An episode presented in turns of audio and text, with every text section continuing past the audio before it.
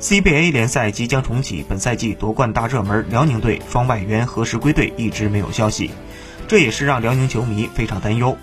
当然，在篮协安排后面赛程时，同样有取消外援征战后面比赛的方案。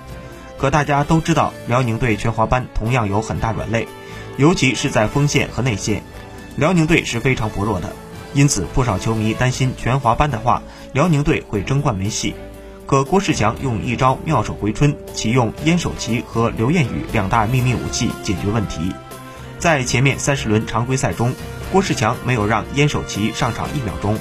同样，天才中锋刘晏宇被辽宁媒体誉为“小周琦”，也是韩德君接班人的最佳人选。他在 CBA 赛场上也从未亮过相，不到关键时刻，郭士强是不会拿出来的。